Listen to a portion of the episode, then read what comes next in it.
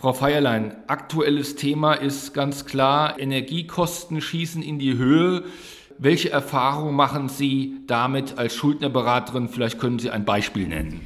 Ja, also ganz aktuell. Ich hatte jetzt Anfang diesen Jahres einen Familienvater, der eben bei einer Zeitarbeitsfirma angestellt war, ein sechs Monate altes Baby zu Hause hatte. Die Frau war noch zu Hause beim Kind und hat eben eine Energiekostennachzahlung von knappen 2000 Euro bekommen.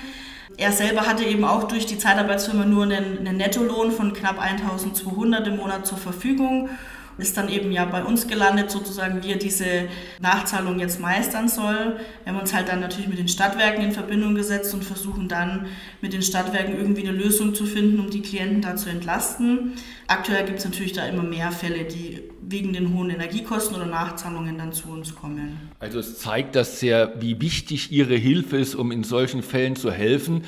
Aber es kann wahrscheinlich nicht Sinn der Sache sein, dass da immer die Caritas mit Verhandlungen mit den Gläubigern einspringt oder vielleicht aus eigenen Töpfen das zahlt. Es muss der Bund selber langfristige Lösungen finden, oder? Genau, also ich denke, langfristig muss äh, von der Regierung irgendeine eine Möglichkeit kommen, um dieses Problem wieder zu lösen oder die, die Klienten, die Leute zu entlasten.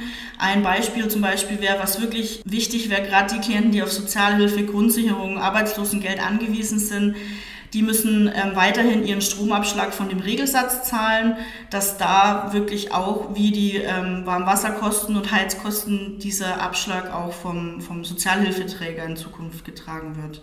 Das mit den Energieschulden ist ja jetzt nicht das erste Problem, sondern es schließt sich im Prinzip gleich an eine andere Krise, nämlich die Corona-Krise an. Hatten Sie in dieser Zeit auch vermehrt schon Fälle von Überschuldung aufgrund von Kündigungen oder Kurzarbeit, dass die Leute deswegen äh, nicht mit ihrer Situation klarkamen?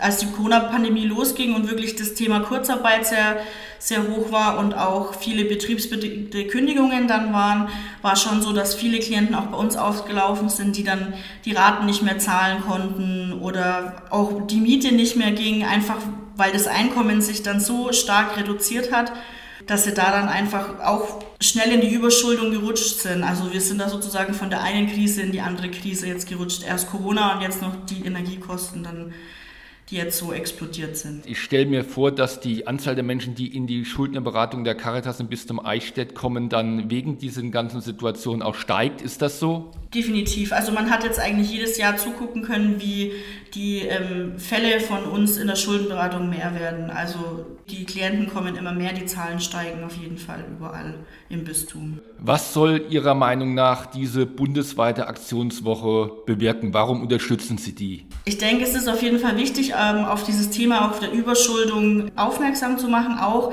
dass das jeden treffen kann. Oftmals ist es ja im Bilde, jemand kann nicht mit Geld umgehen. Und ich denke, gerade durch jetzt Kurzarbeit, Krankheit, irgendwelchen ähm, Unfällen oder eben diesen explodierenden Energiekosten kann wirklich jeder in dieses Thema rutschen. Jeder kann von Ver- oder Überschuldung äh, betroffen sein. Und ich denke, es ist wichtig, darauf aufmerksam zu machen, dass das wirklich jeden treffen kann.